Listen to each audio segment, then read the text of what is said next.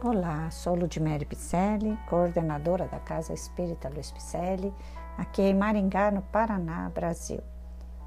E vamos a mais um capítulo do livro Palavras de Vida Eterna, ditado através da mediunidade de Francisco Cândido Xavier pelo Espírito Emmanuel. O tema de hoje é Em Constante Renovação. Em Efésios, Paulo nos diz: renovai-nos no espírito. Aperfeiçoar para o bem é impositivo da lei. Em muitas ocasiões afirmas-te cansado, sem qualquer recurso para empreender a tua transformação. Acreditas-te doente, incapaz? Dizes-te inabilitado, semi-morto? No entanto, agora, como há séculos de séculos, a natureza em tudo é sublime renascimento Renovam-se os dias, renovam-se as estações. Velhas árvores decepadas deitam vergônteas novas. Pedras multimilenárias dão forma diferente aos serviços da evolução.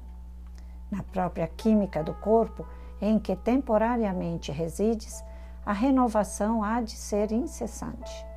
Renova-se o ar que respiras, renova-se o alimento que te nutres, renova-se a organização celular em que te apoias, renova-se a limpeza que te acalenta a saúde. Deixa assim que a tua emoção e a tua ideia se transfigurem para fazer o melhor. Estuda, raciocina, observa e medita. Mais tarde, é certo que a reencarnação te conduzirá para novas lutas e novos ensinamentos. Entretanto, permanece convicto de que toda lição nobre, aprendida hoje, por mais obscura e mais simples, será sempre facilidade a sorrir-te amanhã. Vamos nos renovando dia a dia, não é? Porque é o que viemos fazer aqui nesse planeta renovar aquela pessoa velha que se encontra dentro, dentro de nós. Retiremos esse homem velho, troquemos por atitudes nobres, troquemos por ensinamentos que estão chegando a todos os instantes para que coloquemos em nossos passos. Reajamos agora, desde já.